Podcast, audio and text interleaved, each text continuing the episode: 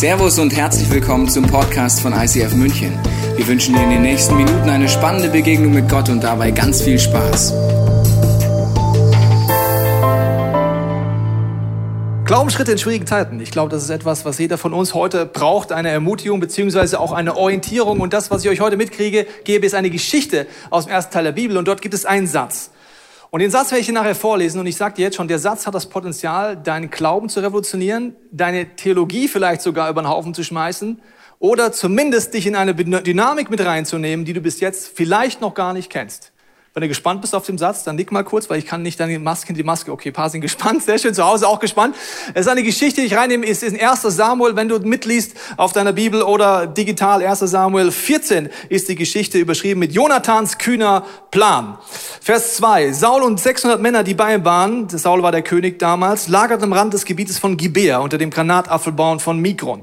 Und hier befand sich auch der Priester, äh, der mit dem Priesterschutz ausgestattet wurde hier, Ahilia. Und wenn du noch äh, Kindernamen suchst, die Bibel hat immer Vorschläge, wie zum Beispiel auch Ikabot, wenn man junge Name. War jetzt ein Witz, aber gut. Bruder Ahitub, dieser war ein Sohn von Pinhas, von Enkel von Eli, der als Priester des Herrn Silo gedient hatte. Okay, also die Situation ist folgende. Das Volk Israel äh, sitzt dort fest, im wahrsten Sinne des Wortes. Sie sitzen dort unter diesem wunderbaren Granatapfelbaum. 600 Mann, was ist passiert? Saul ist der König. 600 Mann sind der Rest, der übrig geblieben ist. Die Mehrheit hat auf Deutsch gesagt, die Hosen gestrichen voll, die sind abgehauen. Es sind nur noch 600 da und auf der gegenüberliegenden Seite ist ein überwältigend großes Heer der Philister. Und diese Geschichten im ersten Teil der Bibel, die dort äh, beschrieben sind, helfen uns geistlich Dinge zu verstehen, in der wir auch sind. Weil es gibt so Situationen, wo du vielleicht nachvollziehen kannst, warum Saul und seine Jungs und Mädels hier vollkommen desillusioniert sind, paralysiert sind, Angst haben und sich nicht mehr bewegen. Kennst du Momente, wo es dir so geht, wo du denkst, ich warte mal lieber, ich habe keine Ahnung, was jetzt kommt. Und sie sind vollkommen befordert, weil die, die, das Gebetserhörung, die da auf der anderen Seite auf sie wartet, scheint viel zu groß zu sein. Und ich kann so tendenziell auch gerade zu Corona-Zeiten mich fühlen. Ich kann mich so fühlen, dass ich paralysiert bin, dass so eine Schwere auf mir lastet, dass ich mir denke, ich weiß gar nicht mehr, wo vorne und hinten ist und ich habe auch gefühlt gar keinen Glauben. Und die Frage ist, auf was warte ich dann hier so? Auf was warten Saul und seine Männer? Sie warten, dass irgendwie Gott eingreift. Ich kann mein Christsein so leben. Ich kann sagen, ich warte darauf, dass Gott irgendwas tut. Ich kann dafür beten. Ich kann zum Beispiel dafür beten, das nennen Christen Erweckung, dass viele Menschen zum Glauben kommen. Dann bete ich und bete ich über Jahre und sitze in meinem Kämmerchen und bin frustriert, weil ich denke, wieso passiert denn nichts? Wieso macht denn Gott nichts? Oder ich kann auch denken, na ja, ich äh, überlege jetzt gerade einen Glaubensschritt zu gehen, aber ich habe Angst vor dem Glaubensschritt. In Klammern, wenn es ein Glaubensschritt ist, solltest du ein bisschen Angst vorher haben, sonst ist es kein Glaubensschritt. Aber gut, aber Verstehst du? Also, wenn du es alles im Griff hast, ist kein Glaubensschritt. Aber ich kann dir sitzen denken, das ist zu krass, der Glaubensschritt, das wird nicht klappen. Und dann gibt es so Theologien, die sagen dir, also wenn du einen Schritt mit Gott gehst, dann musst du dir 100% sicher sein, dass Gott es ist. Er muss 100%, hat Gott dir ganz klar gesagt. Du denkst, nee, so, also es war schon ein Impuls, aber so, so klar war es nicht. Also war kein 3D-Engelschor und der Engel Gabriel ist, hat auch nicht vorbeigeschaut. Und es war keine Stimme, wenn du gesagt hast, geh nach rechts, sondern es ist eher so, naja, ich habe so einen Impuls, so Gedanken so. Und jetzt sitzen wir da und so können wir unser Glauben leben. Man kann auch als Kirche so leben. Man kann zu Corona-Zeiten sagen, komm, keiner weiß, was kommt. Das stimmt, ja. Genauso wie keiner weiß, was im Business kommt, habe ich keine Ahnung, was die nächsten Wochen und Monate passiert. Ich weiß gar nicht, wie lange man Gottesdienste macht, äh, wie lange Spenden reinkommen, nicht reinkommen. Das kann dich vollkommen parallelisieren. Und so kann man auch vor einem Glaubensschritt stehen. Zum Beispiel wir als Kirche sind schon seit vielen Jahren am Beten dass wir sagen, okay Gott, wir wünschen uns, äh, dass du uns Türen öffnest. Wir suchen danach, wie Gott uns mehr Raum gibt, im wahrsten Sinne des Wortes, in der City Location. Wir sind sehr dankbar für den Ort, wo wir sind, aber mit Corona und auch ohne Corona waren die Gottesdienste hier voll. Jetzt sind sie mit Sicherheitsabständen voll. Davor waren sie ohne Sicherheitsabstand voll. Die Nebenräume reichen schon die ganze Zeit nicht aus für Kinder. Es ist überhaupt nicht so, dass wir sagen würden, das ist super Kirche, so ganz im Gegenteil. Die Familienfreundlichkeit, die wir auf dem Herzen haben, ist da nicht gegeben. Wir wünschen uns viel mehr Platz für Kinder, für Altersstufen. Aber auch um den Gottesdienst herum, wenn es Corona wieder zulässt, Community da bleiben, dass man gerne bleibt, dass man was hat, wo man sich kennenlernt, wo Gemeinschaft passiert, ist auch hier alles mehr als suboptimal. Das heißt, es gibt viele Punkte, wo wir jetzt hier auch als Kirche, wenn wir innerlich die Haltung hätten, wir sind passiv, warten können und frustriert sein können, weil manchmal die Dinge auch ein bisschen länger dauern. Wir wollen uns mal anschauen, was Jonathan macht. Weil sein Vater Saul bleibt hier sitzen. Mal gucken, was Jonathan macht. Wir gehen mal in diese Situation rein. Eines Tages sagte Jonathan, der Sohn Sauls, zu seinem jungen Waffenträger, komm, wir wollen zum Posten, nicht Posten, Posten der Philister dort drüben gehen. Sein Vater sagt jedoch nichts, was er vorhat. Sein Vater sagte nichts, weil sein Vater hat sich ja entschieden, dort sitzen zu bleiben. Und in Klammern, sein Vater hätte alle Ressourcen. Er hat den Priester da. Weißt du, wofür der Priester ist? Der Priester hat seinen Priesterschurz angehabt. Er hätte das damals nicht das loswerfen können. Der hätte Gott befragen können. Macht er aber nicht. Der sitzt da. Da sitzen prophetisch begabte Leute. Keiner bewegt sich. Alle haben Angst. Und er sagt zu seinem Waffenträger, Junge, wir gehen darüber. Weißt du wohin? Da drüben, wo das übermächtige Heer ist. Mit wie vielen Menschen gehen sie los? Zwei. Wow. Was für eine krasse Strategie. Warum macht das Jonathan? Jonathan weiß, dass zwei Kapitel vorher Gott Zusagen gesagt hat. Er hat gesagt, ich bin bei euch. Wenn ihr mit dem ganzen Herzen mich liebt, wenn ihr mir dient, wenn ihr an meine Gebote haltet, sagt Gott, dann werde ich mit euch sein. Ich werde euch für euch kämpfen, sagt Gott. Ich werde euch übernatürliche Möglichkeit geben. Das weiß Jonathan. Und er kennt die Grundzusagen Gottes. Er weiß, was es heißt, ein Kind Gottes zu sein. Er weiß, was das Wesen Gottes ist. Er weiß, dass er mit diesem Gott vorwärts gehen kann. Er hat keine Angst vor einer falschen Entscheidung weil er weiß, Gott ist ein liebender Vater. Wenn wir Angst haben vor falschen Entscheidungen, werden wir dort sitzen bleiben wie Saul. Wir denken, oh, ich bin mir noch nicht 100% sicher. Was ist, wenn das falsch ist? Wir können so ein Bild von Gottes Plan haben. Das ist wie so ein Labyrinth. Durch das gehen wir durch. Und wir müssen jetzt links oder rechts. Ja, keine Ahnung. Kennt jemand eine Person mit Links-Rechts-Schwäche? Ist es dein Partner? Bist du's. Also links-rechts-Schwäche ist so, und im Glauben geht's auch so, dass man denkt, ich bin mir nicht sicher, ob ich eine links-rechts-Schwäche ist. Was ist, wenn Gott rechts sagt, aber ich aus Versehen links gehe? Dann ist alles vorbei, dann bleibe ich lieber sitzen, weil ich gehe lieber keinen Glaubensschritt aus Angst davor, was passiert. Oder man hat so eine Vorstellung von Gottes Plan, ist wie so ein Fahrplan. Um 7.01 Uhr fährt der Zug ab, und um 7.02 Uhr da bist, ist er halt leider weg. Also es ist so viel Angst im Glauben da, dass man gar nicht losgeht. Und Jonathan kennt Gottes Wiesen. Er sagt, auf der Grundlage gehe ich einfach los mit meinem Kollegen. Wo ist es für uns als Kirche? Wir wissen, unsere Grundaufgabe war, ist und bleibt die gleiche, unabhängig, ob es Corona gibt oder nicht. Jesus Christus baut seine Kirche. Nicht, egal was mit Corona passiert. Und wir wissen auch, dass er uns berufen hat, jeden Einzelnen in diesem Raum ist. Er hat dich berufen, 2020 zu leben. Jetzt. Mit Corona.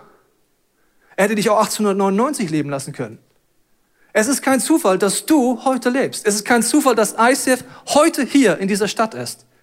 Dieses Mandat war da, das bleibt da. Und dieses Mandat bedeutet auch, dass Gott uns Türen öffnet, mit und ohne Corona, in so einem Ein-Stunden-Radius um München herum, wo Kleingruppen entstehen und wo der Wunsch entsteht, in dieser Metropolregion Gottesdienste zu starten. Das ist unser Wunsch, das bleibt unser Wunsch. Ich habe meine Karte mitgebracht, plus minus diese Stundenradius, wo wir merken, dass Gott uns für diese Region einen Auftrag gibt nach vorne zu gehen, auch in den nächsten Wochen und Monaten alles dafür zu gehen, dass dort Gruppen, Communities und Gottesdienste entstehen an verschiedenen Orten. Und wir wissen, unabhängig von den Rahmensituationen ist der vierte Punkt, wir wissen, dass es Gottes Kraft ist, die entscheidend ist und nicht unsere Begabungen. So, das ist immer gleich. Egal ob Corona da ist, nicht Corona da ist, ob es eine Wirtschaftskrise gibt, keine Wirtschaftskrise ist, das bleibt immer gleich. Und mit diesem Mandat im Rücken geht der Kollege jetzt auf folgende Idee. Um zu dem Posten der Philister zu gelangen, musste er einen Weg zwischen zwei Felsklippen entlang gehen. Die einen nannte man Bozets und die andere Senne. Die nördliche Klippe fand sich gegenüber von Mich Michmas, die andere im Süden gegenüber von Geba. Wenn du die Bibel liest zu Hause, empfehle ich dir, Namen immer nachzuschlagen. Die Bibel hat ganz viele Metaphern.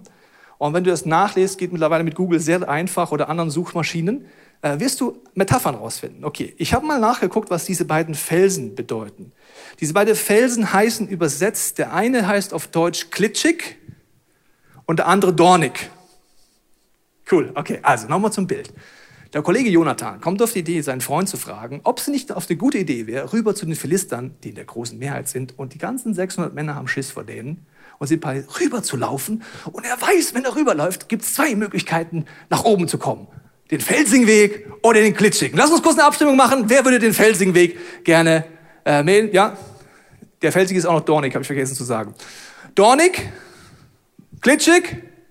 Ich bleib bei Saul? Okay, also. Er hat die Optionen dornig oder glitschig. Wir haben so eine Vorstellung, wenn wir Gottes Pläne versuchen umzusetzen, dass wenn der Gott dann ganz klar redet, dann ist alles easy going. Das ist so ein, es ist einfach so, so ein Flow, wie wenn du so halb bekifft bist, weißt, es gibt keine Probleme mehr. Du gehst vorwärts, also dornig und glitschig gehört gar nicht in deine ganze Vokabel rein. Was ist so chillig, den Gottes Plan auszuführen? Dann denke ich mir immer, welche Bibel liest du? Liest du die, die ich auch lese? Da sehe ich, wenn du einen Glaubensschritt gehst, geht's erst richtig ab. Da gibt's Probleme. Warum? Weil Gott an den Problemen dir zeigen will, wie er übernatürlich eingreift. Und wenn du gerade in deinem Leben nichts hast, was dich auf die Knie bringt zu beten, lebst du nicht im Glauben. Wusstest du das? Wenn es keinen Bereich bei dir gibt, nicht deine Kinder, nicht deine Arbeitsstelle, nicht deine Finanzen, nicht deine Freunde, nicht dein Nachbarn, wenn es nichts gibt, wo du weißt, ich brauche das Eingreifen Gottes, weil ich, wenn ich dort rüberlaufe, und das weiß Jonathan, egal ob ich den dornigen oder den äh, klitschigen hochgehe, das wird nur mit Gottes Hilfe gehen. Wenn du keine Bereiche hast, wo dich auf die Knie bringen zu beten, lebst du nicht im Glauben. Du bist aber nicht dafür designt, dort zu hocken. Du bist dafür designt, diese Schritte zu gehen.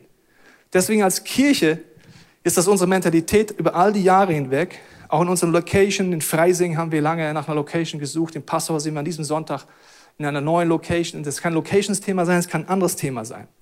Jetzt kommt der Satz, seid ihr ready, der euer Leben verändern kann.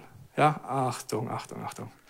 Komm, lass uns zu den Posten dieser Gottlosen hinübergehen, sagte Jonathan zu seinem jungen Waffenträger. Vielleicht wird der Herr uns helfen, denn der Herr kann nichts aufhalten. Meine Damen und Herren, ein Applaus für das Wort des Jahres. Es kommt auf diese Bühne, präsentiert von Ann-Kathrin und Jao. Es ist das Wort vielleicht. Uh, Applaus für das Wort vielleicht. Wow, vielleicht. Ist das nicht krass? Ja, ich weiß nicht, was du gewartet hast, aber jetzt kommt der crazy Punkt. Warum geht Jonathan los? Weil er 100% weiß, dass Gott ist. Ja. Also ganz klar, ganz klar hat Gott geredet. Vielleicht. Also in meinem Leben habe ich bei keinem Glaubensschritt, den ich gegangen bin, vorher zu 100% gewusst, ob es Gott ist. Ich hatte maximal ein Vielleicht. Sonst wäre es kein Glaubensschritt. Sonst wäre es kein Glaubensschritt. Vielleicht heißt, ich kenne Gottes Wesen, ich weiß, wie er ist, ich habe Überzeugung, ich habe Impulse und ich gehe jetzt los. Vielleicht, vielleicht wird Gott die Tür öffnen, vielleicht passiert das, vielleicht passiert dort, passieren dort die Wunder. Ich möchte dir das jetzt am Beispiel unserer jungen Kirchengeschichte erklären, wie wir einfach von Jonathan schon immer inspiriert sind und vorwärts gehen. Wir haben im letzten Jahr im Dezember eine längere Gebets- und Fastenzeit gemacht und Gott gesucht, und äh, wenn du im Glauben lebst, wirst du irgendwann am Fasten nicht mehr vorbeikommen, weil du merkst, ich habe es einfach nicht im Griff. Fasten bedeutet, mit allem, was du bist, Gott zu suchen, weil du denkst dir, das werde ich aus meinen Möglichkeiten niemals schaffen, was vor mir liegt. Also war ich im Fasten und Beten und hatte dann so einen Gedanken. Das ist so ein Gedanken, wenn du beim Bibel liest, das ist, das ist am Anfang ganz simpel. Du merkst von diesem Moment, dass dein Glaube freigesetzt wird, aber ein paar Sekunden später denkst du dann, wie bekloppt ist das denn? Das ist Glaube, okay? Es kommt so eine Bibelstelle, es kommt ein Gedanke, es kommt kein Dreiengelschor und es kommt nicht Erzengel Gabriel, es kommt einfach ein Gedanke. Und der Gedanke war, Tobias 2020, war wie wenn Gott mir das sagen würde, öffne ich eine Tür für eine neue Location mit mehr Platz, mit all den Themen, die ihr euch eigentlich wollt und dieser Platz wird wunderschön sein. Was ich von dir möchte, ist, dass du jetzt ein Jahr lang dafür betest, dass die Herzen der Kirche vorbereitet sind für diese schöne Location, weil ich hätte gerne schöne Herzen in einer schönen Location. Ich bin danach zum Leitungsteam gegangen und gesagt, Jungs, Mädels, ich merke ganz starkes Drängen in mir, Gott wird dieses Jahr ein Wunder tun. Er wird eine Tür öffnen, die wir nicht kennen. Er wird uns ein wunderschönes Gebäude geben. Aber ich möchte, dass wir jetzt beten und dafür gehen, auf Jüngerschaft setzen, Leuten helfen, Jesus ähnlicher zu werden und dass wir unser Charakter Gott hinlegen, weil es ist folgendes Ziel. Wenn Gott dieses schöne Gebäude uns gibt, bin ich heute schon nervös als Pastor, weil ich finde nichts Hässlicheres als ein schönes Gebäude mit hässlichen Herzen, mit arroganten Herzen, mit einer Kirche, die sich was auf eine Location einbildet und nicht auf Jesus Christus einbildet, oder die arrogant wird, nur weil sie vielleicht eine Tür offen hat, die Gnade ist und auf andere Leute runterguckt und am besten noch schlecht redet über andere. Das ist für mich das, wie soll ich sagen, das finde ich schlimm, weil das bedeutet, dass die Gegenwart Gottes nicht zentral ist an dem Ort. Also haben wir gebetet, wir haben dafür gesorgt und dann kam der Leaders Day im Januar und äh, der Leo Bigger war da, 300 Leiter waren zusammen und er hat nichts gewusst, hat den Eindruck gehabt, lass uns heute auf die Knie gehen mit 300 Leitern und beten, dass Gott dieses Jahr eine Tür öffnet für eine Location. 300 Leiter auf den Knien und beten, dass Gott eine Tür aufmacht. Und Schritt für Schritt hat er Türen aufgemacht und hat uns eine Möglichkeit gegeben, wo wir als Kirche jetzt äh, eine einmalige Chance haben, um umziehen zu können. Und ich möchte kurz zeigen, um welches Gebäude oder welcher Ort es sich handelt. Und zwar ist es der Ort, wo wir Weihnachten hingehen. Für die Weihnachtssonntag ist der Showpalast. Ich habe dir ein Bild mitgebracht. Es ist ein wunderschönes Gebäude. Es ist eigentlich mal ursprünglich für Pferde geschaffen worden. Die sind dann pleite gegangen. Und jetzt ist dieser Ort dort. Ich zeige dir mal kurz das Foyer als ein Beispiel. Äh, es ist einfach wunderschön. Das Parkett, das stinkt nichts, es klebt auch nichts nach Cocktails, also voll ungewohnt für uns aus einer Disco kommend. Also wenn da Kinder spielen, können sie noch nicht mal äh, Scherben finden. Das ist irgendwie krass. Also es, es ist wunderschön. Ich habe dir mal ein Bild von innen mitgebracht. Das hat sehr viele Plätze, dieser Raum. Es, es ist alles drin, was man brauchen kann und auch vielleicht nicht wusste, dass man es braucht. Zum Beispiel wusste ich nicht, dass man 600 Quadratmeter LED-Wand nutzen kann, aber jetzt weiß ich's. Es sind ganz viele Dinge drin und vor allen Dingen gibt es drumherum ganz viel Platz. Warum ist das drumherum so wichtig? Weil wir wollen einfach Platz schaffen für die Altersgruppen. Hier sieht man das Gelände, um das es auch geht, dass wir auch äh, grundsätzlich äh, komplett außenrum mieten wollen, dauerhaft, ist, äh, dass einfach Platz ist für die Altersgruppen, dass Familien und alte Altersgruppen können kommen, sie können früher kommen, sie können länger bleiben, ohne Corona gedacht natürlich. Ich komme und kann all diese Sachen drumherum machen, die ich jetzt hier nicht machen kann. Die junge Altersgruppe kann abends nach der äh, Sunday Night Celebration Party machen, ohne Lärmbelästigung und so weiter und so weiter. Das heißt, Experience-Gedanken gibt es dort ganz viel. Ich habe dir noch ein paar Bilder mitgebracht von Nebenräumlichkeiten, weil dort gibt es einige. Und der Gedanke ist einfach, äh, dass wir dort die offene Tür haben.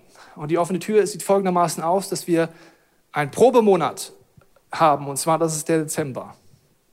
Und nach diesem Probemonat sind die Verträge vorbereitet, sodass wir unterschreiben können und dort grundsätzlich umziehen können.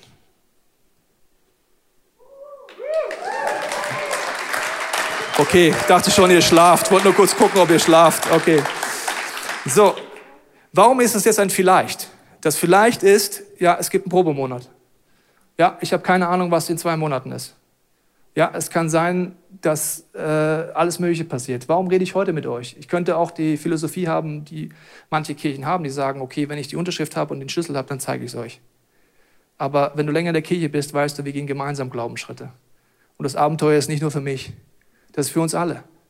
Ja, und wenn die Tür wieder zugeklatscht würde, letzten Moment, was Stand heute menschlich alles ja super aussieht, ja, dann erleben wir das auch gemeinsam, weil das ist Glaube. Glaube heißt, loszugehen und zu wissen, dass das Wesen Gottes auf deiner Seite ist. Und jetzt schauen wir mal, wie es weitergeht bei Jonathan. Und wir schauen uns jetzt mal an, wie sein Waffenträger, sein Freund reagiert. Ich weiß nicht, was er in seinem Müsli hatte, aber irgendwie war da Glauben drin, glaube ich. Ich weiß auch nicht. Das ist ein Spezial-Bücher-Müsli. Aber schau mal, was der antwortet auf den Vorschlag von Jonathan. Tu, was du für das Beste hältst, antwortet der Waffenträger. Ich bin an deiner Seite, was auch immer du vorhast. Weißt du noch, was sie vorhaben? Die laufen zu zweit gleich rüber zu einem über, überdimensionaten Heer. Sie können entweder die dornige oder die klitschige Seite hochgehen und der Waffenträger sagt, super, ich komme mit. Also, was passiert? Wenn du Glaubensschritte gehst, ist das genau der Punkt. Du wirst merken, dass Gott es bestätigt, das, was du vorher tust, das Beten, das Fasten, das gemeinsame Suchen, dass Leute in Menschen das Widerhall findet, nenne ich das mal, wie der Waffenträger. Dass sie sagen, ich spüre auch, dass wir dorthin gehen sollen. Und es sind so viele Impulse gekommen aus unseren Gebetsteams, Leute, die nichts davon wussten wo es Widerhall findet. Wo Menschen sagen, ich merke, okay, wir sind gemeinsam unterwegs und wir gehen den Glaubensschritt gemeinsam in diese Richtung. Wir machen Analysen, äh, finanzielle Analysen. Wir, wir, wir schauen auch jetzt, wie viel Widerhall wird diese Möglichkeit in uns, in der Online-Kirche überall finden. Wie viele Menschen werden sagen, ich bin dabei, ich will dafür Geld spenden, ich will dafür meine Zeit geben und ich will dafür beten, weil es ist immer der gleiche Punkt, wie in unserer Geschichte. Du kommst als Kirche immer an den Punkt, wo du merkst, ein Glaubensschritt ist dran. Für wen gehen wir den Glaubensschritt? Für uns? Nee. Wir sind schon da. Ich bin auch schon da. Mein Sohn ist glücklich in ISF Kids. Ich brauche eigentlich nichts. Warum sind wir in der Kirchengeschichte von uns immer über den Glaubensschritt gegangen in eine größere Location? Weil wenn ich die Sitze sehe, ich zeige dir immer noch mal die Sitze in diesem Raum, schaue ich die Sitze an und sehe dort meine Nachbarn, meine Freunde, meine Familie, Menschen, die mit Gott noch nichts zu tun haben. Und der einzige Grund, warum in unserer Kirchengeschichte Gott uns immer die größere Location gegeben hat, ist, damit mehr Platz für, Mensch, mehr Platz für Menschen ist, die Jesus begegnen können und von seiner Liebe verändert werden. Das ist der einzige Grund. Wenn die Tür aufgeht, dann weiß ich, dass Gott das vorhat. Unabhängig von Corona, weil sonst muss das nicht machen. Wir sind schon alle da. In unserer Geschichte gab es immer den Punkt, dass wir als Team uns versammelt haben. Und es war am Anfang ganz klein. Am Anfang waren wir 20 Leute. Wir hatten erste Gottesdienst gemacht und sind dann irgendwann rum zu 20, 20 30 Leuten in die Schillerstraße umgezogen. Habe ich dir mal ein Bild mitgebracht. Das war unsere gewaltige Celebration Hall, die Schillerstraße. Das war am Puff vorbei, links oben lang und an den Drogenspritzen nochmal links. Da war das, ja, genau. Wow, und das war damals für uns crazy. Das war viel zu groß. 80 Plätze waren das, glaube ich. Das war unfassbar. Wir haben gedacht, wo sollen denn Stühle herkommen? Die muss jemand zahlen. Ja, Jesus, wir waren mal auf dem Knie wegen Stühlen. Gott schenkt Stühle. Ja, dann wussten wir, ja, irgendjemand, wir brauchen viel mehr Mitarbeiter. Wir hatten die gar nicht. Und Gott ist groß. Ich mache mal ein paar Beispiele, dass Gott groß ist und mit dir einen Weg gehen kann. Ich zeige mal ein Bild, wie ich da aussah. Dann weißt du, Gott ist groß. Ja, ich zeige, so, ja. Besonders die Hose finde ich legendär. Und meine silbernen Tour, äh, Fußballschuhe mit Noppen drunter habe ich getragen. Legendär, super. Ja, also, wenn du mich siehst, weißt du, es, Veränderung ist möglich. Ja. Und Gott ist groß. Ich meine, ich habe dir zwei andere Bilder mitgebracht von zwei Leuten, die haben sich nicht verändert. Und zwar ist einmal der Konstantin, ja, der sieht noch genau gleich aus. Und meine Frau, finde ich, sieht auch noch genau gleich aus. Gell? So, schön. Aber ich hatte damals noch richtig viel Haare auf dem Kopf. Schön. Also das war Schillerstraße und das ging immer wieder. Das heißt, wir waren an dem Punkt, dass wir gemerkt haben, Gott öffnet die Tür. Damals ins Kino, gleiche Situation. Ein paar Leute haben sich getroffen. Wir sind auf die Knie gegangen. Gott, okay, wir beten, dass du Finanzen freisetzt, dass du uns zeigst, wie wir investieren dürfen und wie du noch mehr Menschen aufrufst, mitzuhelfen. Vom Kino hierher, Neuraum. Ey, ach du liebes Lieschen. Als ich das damals der Kirche gesagt habe, war das für uns way too much. Das war viel zu groß, viel zu teuer und viel zu crazy, das überhaupt zu bespielen. Wir brauchten auf einmal mehr Kameras. Warum? Die Abstände wurden größer. Technisch ist es so, wenn du einen größeren Raum hast, brauchst du eine Kamera. Das ist jetzt wieder so im äh, Showpalast. Online-Church werden wir weitermachen, nur wenn es weiter weg ist, brauchst du eine andere Kamera. Wenn ich die Kamera nehme, siehst du einfach nichts mehr. Das heißt, wir wussten, und das wissen wir jetzt wieder, wir brauchen Wunder, dass es in vielen, vielen Menschen Widerhall findet. Und diese Kirche ist nicht auf die Großigkeit von wenigen, sondern vielen aufgebaut. Ich weiß genau, als wir damals in Neuraum gehen wollten, haben wir gebetet, haben gesagt, Gott, gib Zeichen, gib Widerhall. Und dann schreibt mir jemand aus der Online-Church damals, damals gab es nur Videopodcast, und er schreibt mir, wir haben gerade einen Videopodcast angeguckt in Shanghai.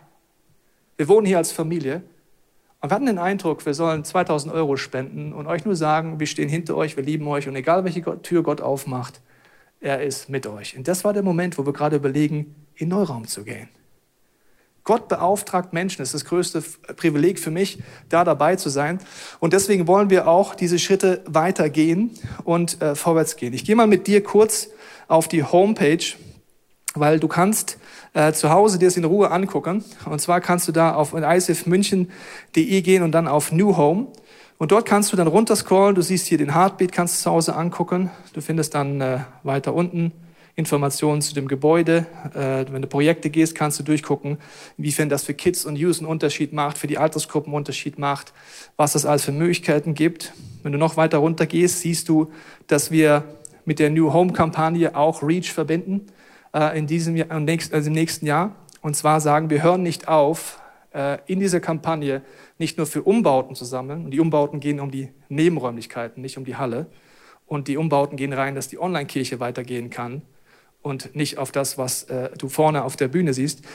Darüber hinaus wollen wir weiter dafür sorgen, zum Beispiel, dass wir unsere weltweiten Projekte nicht aufhören. Das heißt, die New Home Kampagne bedeutet auch, dass wir weiter Geld sammeln für Kambodscha, für verfolgte Christen, für Israel, für andere Projekte.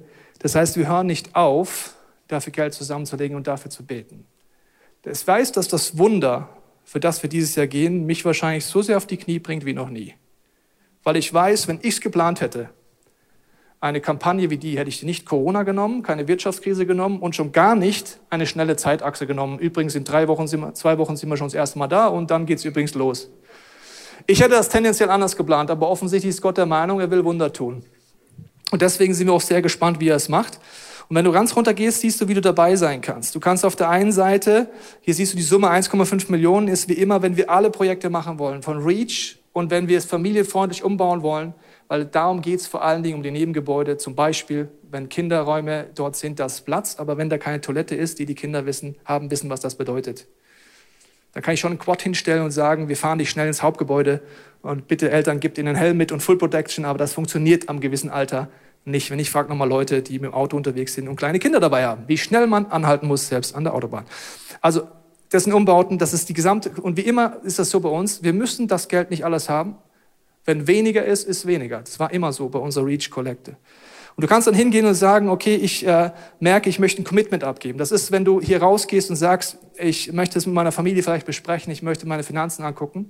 Beim Commitment geht es nicht darum, dass ich das überweise, sondern sage, im, im Glauben setze ich fest, dass ich nächstes Jahr einmalig oder monatlich etwas spenden werde. Oder du kannst natürlich auch hier ganz konkret sagen, ich gebe Geld oder ich arbeite mit. Je größer das Gebäude, desto mehr Arbeiter für die Ernte brauchst du. Das ist immer die Philosophie. Okay, also du siehst, es gibt viele Möglichkeiten. Wir schauen uns nochmal Jonathan an. Jonathan antwortet jetzt, gut meinte Jonathan, wir gehen zu den Männern hinüber und zeigen uns ihn. Er geht ganz offensichtlich rüber. Er versteckt sich noch nicht mal. Also er kommt nicht mal auf die Idee, wenn ich schon darüber gehe, dann mache ich einen Täuschungsangriff, sondern er ist vollkommen offen.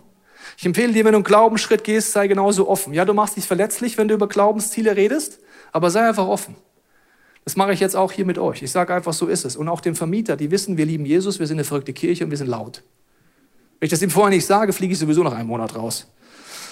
Genau. Und äh, dann geht er rüber und dann geht's weiter. Wenn sie nun sagen, bleibt, wo ihr seid, bis wir bei euch sind, also von oben runter, bleiben wir stehen und gehen nicht zu ihnen hinauf. Wenn sie aber sagen, kommt herauf zu uns, gehen wir hinauf. Das soll das Zeichen des Herrn sein, dass er uns hilft, zu besiegen. Also nochmal, er definiert, was die offene Tür, was die geschlossene Tür. Er sagt, wenn sie sagen, kommt rauf. Weißt du, wie noch wieder hochkommst? Dornig oder glitschig. Also, ich weiß nicht, was er gewählt hat, aber wenn sie sagen, kommt hoch, ist die Tür offen und dann gehen wir los. Und so ist es auch in dem Punkt, wir schauen, wo sind Türen offen, nehmen unsere Berater mit rein und so weiter. Aber es bleibt ein Vielleicht. Jonathan hat die Haltung, du musst ihn stoppen und nicht, du musst ihn in Bewegung bringen. Okay, wir schauen uns an. Als sich die beiden den Posten der Philister zeigten, riefen sie, dieses seht, die Hebräer kriechen aus ihren Löchern, in die sie sich versteckt hielten. Und sie riefen Jonathan, seinem Waffenträger, entgegen, kommt herauf, wir werden euch eine Lektion erteilen. Dann sagt Jonathan, komm, klettere hinter mir, sagte Jonathan zu seinem Waffenträger. Der Herr hat sie die Hand Israels gegeben und er klettert hoch. Frauke, was ist das, wenn wir sagen, Jonathan musste man stoppen und nicht in Bewegung bringen? Was bedeutet das für uns? Ja, das ist eine sehr gute Frage. Was bedeutet das für uns? Und ich möchte es eigentlich mal mit dir veranschaulichen. Am besten, du kannst ja mal Gott spielen jetzt und ich bin okay. Jonathan und äh, du stehst als Gott hinter mir und das ist einfach genau das Bild. Gott steht hinter mir, steht hinter dir. Er liebt dich über alles. Er glaubt an dich. Und Jonathan vertraut ihm. Und Gott hat einen viel besseren Überblick über die ganzen Lebensumstände um mich herum. Und ich weiß, ich kann ihm vertrauen. Und in dieser Gewissheit gehe ich, geht Jonathan vorwärts. Er geht und er weiß, Gott ist hinter ihm. Und irgendwann spürt er, wie so eine kleine Hand immer an der Schulter und spürt, Gott lenkt ihn und, und, und er hört drauf. Er hört es nicht nur, sondern er tut es auch. Und manchmal bleibt vielleicht die Hand ein bisschen länger drauf und man dreht sich wie gefühlt an einer Stelle. Aber vielleicht will Gott da irgendwie noch mal mehr in die Tiefe gehen. Oder es geht einfach wieder ein Stück weiter. Irgendwann bewahrt einen Gott sogar vorm Abgrund. Es ist nicht Sinn der Sache, dass ich wie so ein aufgescheuchtes Huhn vielleicht hin und her renne und das heißt, ich bin in Bewegung und ich muss noch dies tun und ich muss noch das tun und dann ist noch hier das dran. Dann verpasse ich, dass Gott mir vielleicht was sagen will. Ich glaube, das in Bewegung sein ist eine Haltung. Ich vertraue Gott und ich glaube, dass ich sein Schaf bin, was seine Stimme hört. Und das gilt genauso für dich. Du kannst dich entscheiden, so ein Jonathan zu sein. Du kannst aber auch sagen, okay, der Saul, der sitzt da unter diesem Baum und seine ganzen Männer außenrum und hat Angst. Er spürt vielleicht auch, da tippt mir was irgendwie auf die Schulter. Ist das wirklich Gottes Stimme? Ist Gott so leise? Ich brauche schon noch mal irgendwie ein deutlicheres Zeichen, sonst ist das alles. Also woher soll ich denn wissen, dass das Gott ist? Ist das wirklich Gottes Stimme? Also aber was denkst du? Wie kriegt Gott dich in Bewegung? Denkst du, Gott muss dich schieben und du musst irgendwie von einer Stelle zur anderen kommen? Das kann Gott schon. Gott ist stark. Gott kann das.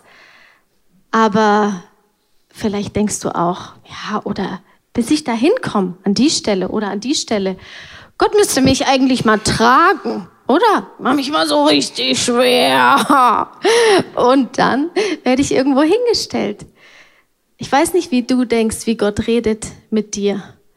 Ob er dich einfach packt. Gott ist ein Gentleman. Der macht nicht einfach Sachen, ohne dass du dabei bist und ohne dass du das mitmachen willst. Wir wollen eine Kirche sein, die sich zur Verfügung stellt, die sagt, Gott, ich bin in Bewegung, ich bin hier und ich höre die Impulse. Ich gehe sie, ich bin nicht wie ein aufgescheuchtes Huhn, renne ich nicht hin und her.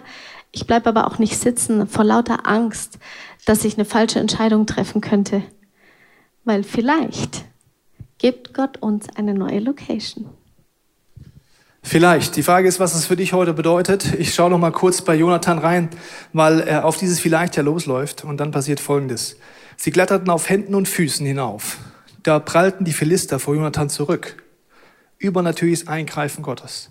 Und sein Waffenträger, der hinter ihm ging, tötete sie. Das ist hier die geistliche Dimension. Wenn du die Bibel nicht viel kennst, geht nicht darum, dass du rumgehst und Leute tötest. Es geht darum, dass es eine Bildersprache für dich und für mich ist, für die geistliche Dimension, sowohl im Lager als auch auf dem Feld unter dem Wachen und den Stoßtrupps. Dann bebte die Erde und alle waren außer sich vor Entsetzen über das Handeln Gottes.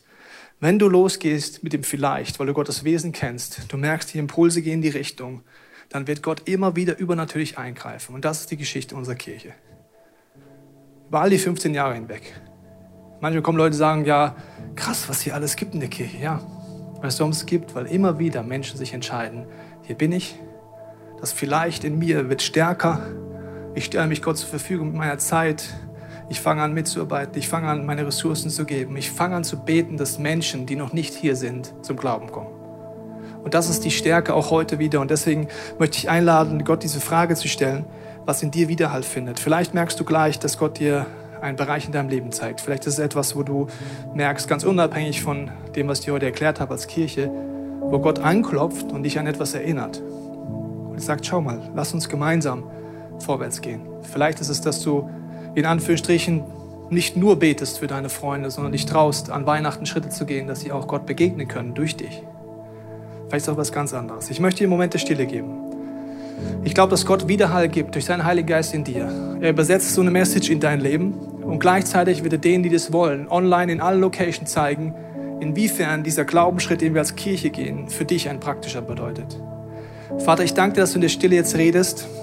Wir schließen die Augen, wir öffnen unser Herz. Heiliger Geist, ich bete, dass du redest, dass du Widerhall gibst in unserem Herzen. Dass du jetzt uns zeigst, was diese Message für uns bedeutet, in unserem Privatleben, wo es für uns auch vielleicht heißt, gemeinsam mit allen Locations, online und hier vor Ort, dir auch die Frage zu stellen, wie dürfen wir dabei sein? Bei den Türen, die du gerade öffnest, auch mit Räumlichkeiten für alle Altersgruppen, mit deiner Online-Kirche, die in eine neue Dimension gehen kann. Ich bete jetzt, dass du in der Stille redest.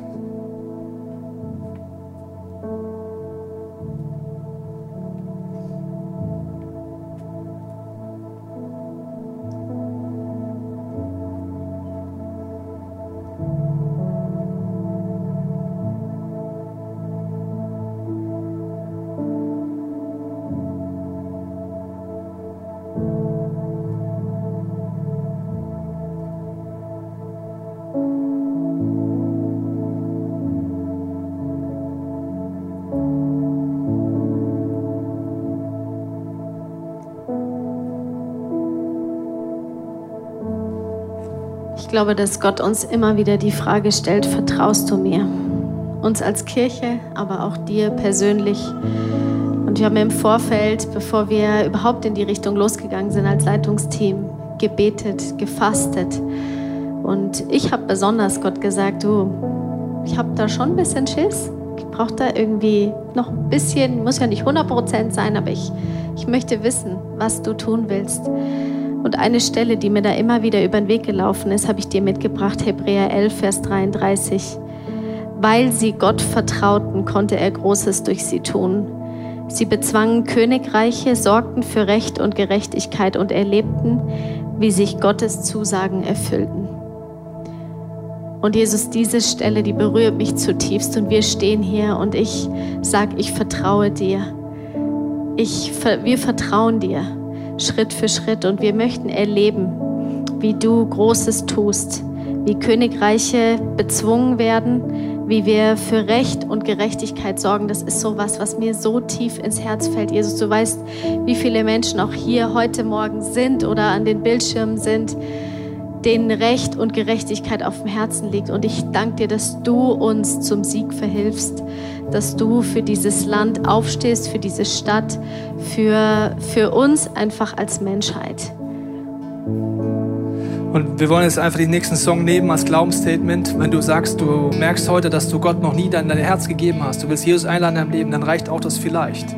Wenn du heute nur spürst, es spricht mich an, dann nimm diesen nächsten Song zu deinem Gebet. Aber wir wollen unser Glauben zusammenschmeißen und sagen, dass Gott größer ist. Uns auf ihn ausrichten, was er tun will in deinem Leben, durch dein Leben und deine Familie.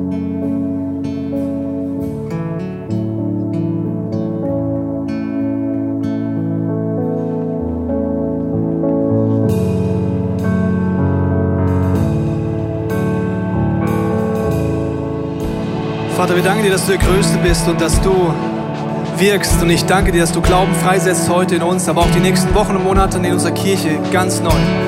Auch durch die äußeren Faktoren, wo du uns herausforderst. Und ich bete jetzt, dass du uns neu dieses Privileg ins Herz legst, dass du der Größte bist und gleichzeitig durch uns wirken möchtest. Ich möchte jetzt die Möglichkeit geben, für einen kurzen Moment online und hier vor Ort in Locations nachzudenken, ob du merkst, in dir ist ein Widerhall schon gekommen Vielleicht merkst du, du möchtest es nächste Woche mit deiner Familie besprechen. Du möchtest überlegen, was es für euch bedeutet. Vielleicht merkst du aber auch erst jetzt schon der Punkt dran ist. Und deswegen blende ich dir jetzt Optionen ein. Du kannst dir entweder fotografieren und sagen, ich nehme das mit in nächste Woche. Oder du sagst, ich nutze es jetzt in diesem Moment. Welche Möglichkeiten hast du? Du hast auf der einen Seite die Möglichkeit zu sagen, ja, ich möchte einmalig oder äh, regelmäßig Geld spenden.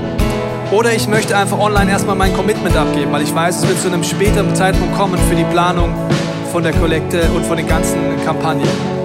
Das sind die Möglichkeiten. Darunter sind immer Homepages eingeblendet. Das heißt, kannst du eintippen zu Hause oder den QR-Code nehmen.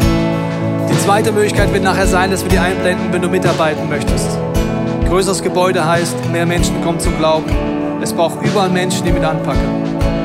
Vielleicht merkst du aber auch, dass du diesen Gebetscall wirklich ernst nimmst und sagst, ich bete, dass es ein Ort ist, der gefüllt wird von der Herrlichkeit Gottes, von der Schönheit von Jesus. Das ist das Einzige, was Kirche attraktiv macht. Es ist kein Gebäude, sondern es ist die Veränderungskraft von Jesus. Wir blenden dir das jetzt ein. Du kannst jetzt die Entscheidung treffen oder es für dich sichern durch ein Foto für nächste Woche. Vater, ich danke dir, dass du jetzt allen zu Hause, in allen Locations, auch hier jetzt zeigst, ob es dran ist und wie es dran ist, dabei zu sein. Ob wir jetzt schon die Spende aktivieren, ob wir Commitment abgeben oder ob wir es in die Woche mitnehmen und einfach jetzt, jetzt uns schon überlegen, wann überlege ich mir, was dran ist in meinem Leben. Lass uns die Momente der Stille so nutzen, jeder für sich.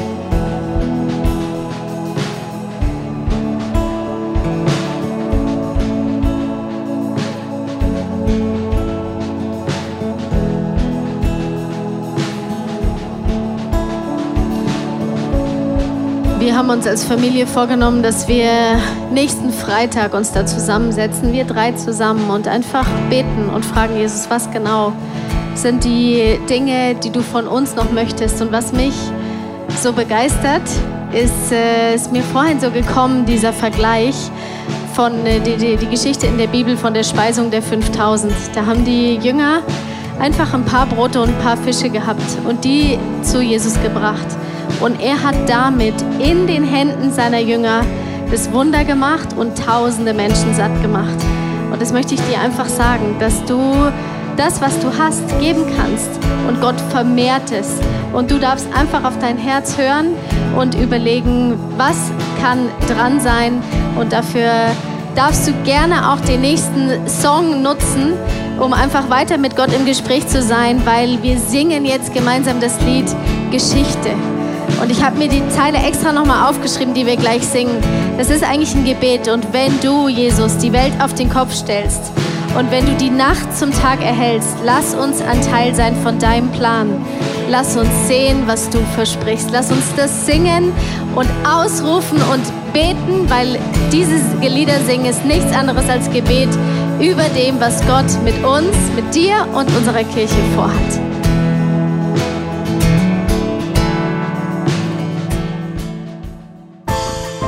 Wir hoffen, dass dir diese Predigt weitergeholfen hat. Wenn du Fragen hast, kannst du gerne an info at icf-moenchen.de mailen und weitere Informationen findest du auf unserer Homepage unter www.icf-moenchen.de.